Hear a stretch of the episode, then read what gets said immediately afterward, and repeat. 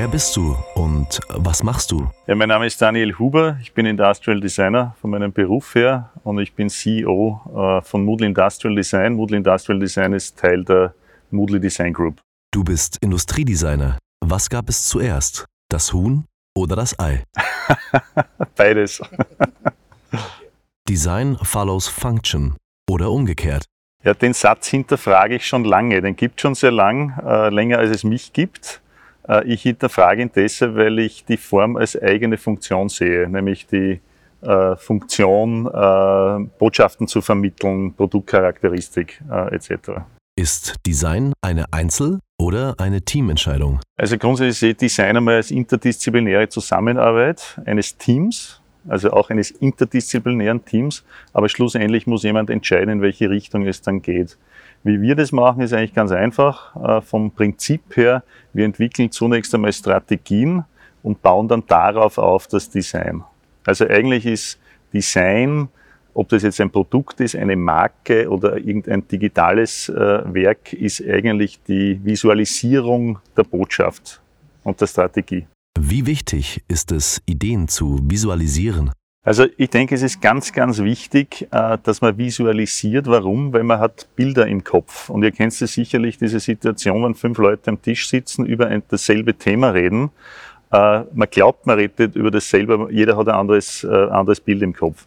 Und wir haben einen Prozess entwickelt, wo wir in einer sehr frühen strategischen Phase eine, eine Vision darstellen. Wir nennen das Design of Vision. Und das ist sozusagen der Leuchtturm, ähm, kann ein Konzept einer Marke sein, eines Produktes, whatever. Und da entsteht ein Bild und damit garantieren wir, dass alle über dasselbe Bild diskutieren. Ob das jetzt dann so realisiert wird oder nicht oder anders oder in Varianten äh, sei noch dahingestellt.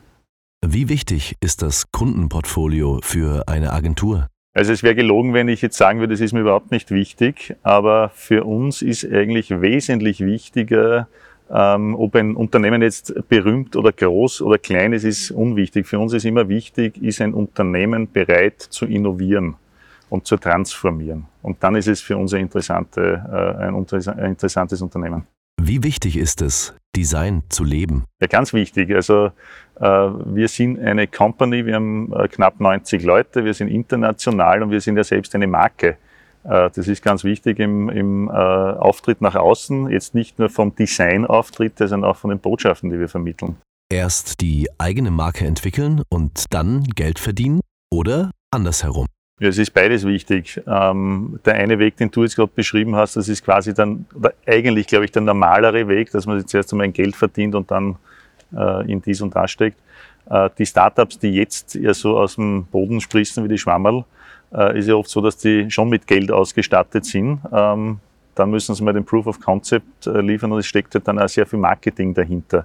Ich glaube, man muss immer nur aufpassen, dass man da kein äh, Potemkinsches Dorf äh, baut in einem Außenauftritt, der nach innen dann äh, eigentlich die Substanz nicht äh, äh, da hat. Die Erfahrung, die ich gemacht habe mit, mit Startups, ist, ist sehr oft, die, sie sind Erfinder, sind oft zu mir gekommen, haben mir die Idee vorgestellt. Die haben mich gefragt, Herr Huber, können Sie das machen oder kann Ihre Firma das machen? Wir waren ein Produkt, da haben wir gesagt, ja natürlich. Ähm, aber auch, wo ist der Businessplan? Äh, wo ist die Finanzierung? Wie schaut es mit dem Vertrieb aus, etc., etc. Und schlussendlich dann auch das Design für das Produkt, wenn es ein Produkt war, oder auch für den Markenauftritt. Und äh, das vergessen oft die, die, die, die Startups natürlich. Also die sind sehr verliebt in ihre Idee und oft sind es halt wie auch immer Nerds. Eure Kunden sind das Who is Who der österreichischen Wirtschaft. Gibt es noch einen Wunschkunden? Also ich habe jetzt, ich habe jetzt wirklich keine Kunden, wo ich sage, die, die muss ich jetzt äh, akquirieren oder diese Firma, die, äh, das interessiert mich noch. Was mich eigentlich immer interessieren würde, ähm, das wäre für die Filmindustrie zu arbeiten. Filmarchitektur, ein Raumschiff designen, sowas in die Richtung. Das finde ich mal ganz interessant. Da geht ihr mit eurem neuen Projekt ja bereits in diese Richtung. Naja, was mich, was mich an sozusagen an der Science Fiction ja, interessiert ist, ähm, die NASA hat ja eine eigene Abteilung, die sich aus der Science Fiction Ideen holt für Umsetzungsprojekte. Und das würde mich schon einmal interessieren, da Ideen zu entwickeln, mitzuarbeiten, wie kann man am Mars leben, wie auch immer, oder in einem Raumschiff. Ist Elon Musk auf deinem Twitter hoch im Kurs? Nein, ich bin nicht auf Twitter. Wie wichtig ist der Open Innovation Prozess? Na, also was ich, was ich das Interessante finde äh, an Menschen wie Elon Musk, ja, die haben Visionen und die haben auch die finanzielle Potenz, das umzusetzen. Nur die tigern sich dann auch voll rein. Äh, das heißt, die sind sehr agil und sehr schnell. Das, was ich bei großen Konzernen oft sehe, das ist einfach, ja, Entscheidungsfindungsprozesse, das dauert halt alles sehr lange. Ne? Und ähm, ich sage jetzt von der, von der, von der Grundkonstellation sind wir mittelständische, inhabergeführte Betriebe eigentlich am liebsten, muss ich sagen, wo der, der Chef kocht sozusagen und entscheidet. Spitzenköche essen zu Hause meist eher trashig. Wie sieht es da bei dir aus? Wohnst du stark durchdesignt? Ähm, ja, ich habe auch überraschenderweise ziemliches Design-Detox zu Hause. Ja.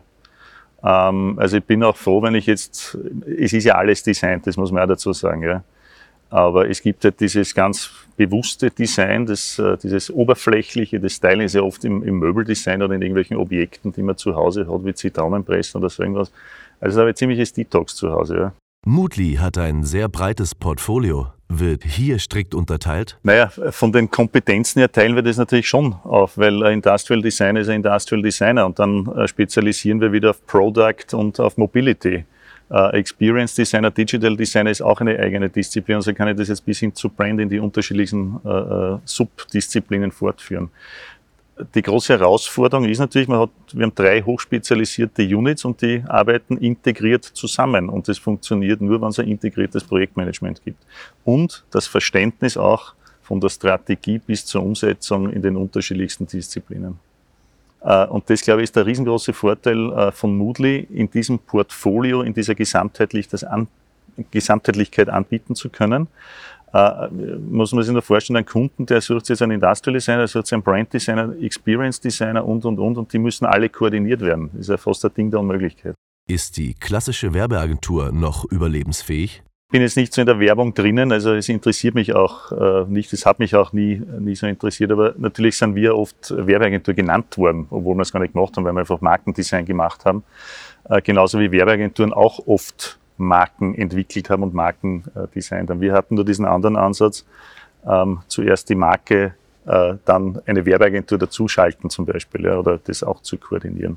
Geht ja überhaupt immer stärker in dieses interdisziplinäre Zusammenarbeiten und diesen holistischen Ansatz. Es ist ja mittlerweile auch schon so, dass sich sehr viele große Unternehmensberater, die kaufen sehr Designagenturen dazu, weil sie sehen, ähm, selber entwickeln Strategiepapiere, das sind große Ordner. Was tun die Leute dann damit? Wir müssen sie ja umsetzen dann auch. Ja. Und ein Faktor ist dann eben das Design von Produkten, von Marken, äh, das Design von Unternehmen. Thema Storytelling. Ab wann beginnst du, die Geschichte zu erzählen? Ja, ganz zu Beginn äh, also ich unterrichte ja auch als Gastprofessor äh, zeitweise und ich sage den Studenten immer, äh, wenn ein Thema gestellt wird, überlegt euch sofort einmal einen Namen für. Es kann ein Working Title sein, ihr könnt es dann auch wieder ändern. Und mit dem Namen entsteht sofort die Geschichte, die man, die man erzählen will. Jedes Produkt erzählt eine Geschichte, jede Marke erzählt eine Geschichte. Manchmal kann es eine ganz kurze sein. Ja. Ähm, insofern ist für mich das Storytelling eigentlich dieses, dieses Botschaft zu übermitteln auf verschiedensten Kanälen und Design ist halt ein Kanal. Bist du in die Mitarbeiterakquise involviert? Ja, natürlich, ja klar. Die Talente finden wir auf Plattformen natürlich. Das ist das eine. Und das andere ist auch über persönliche Empfehlung oder über Bewerbungen oder wir schauen auf Unis natürlich. Ähm, ähm, wir schauen uns auch äh, an natürlich, wer bei wem äh, tätig ist. Das ist auch klar. Ist Moodly ein Springbrett für die Karriere? Ich denke schon.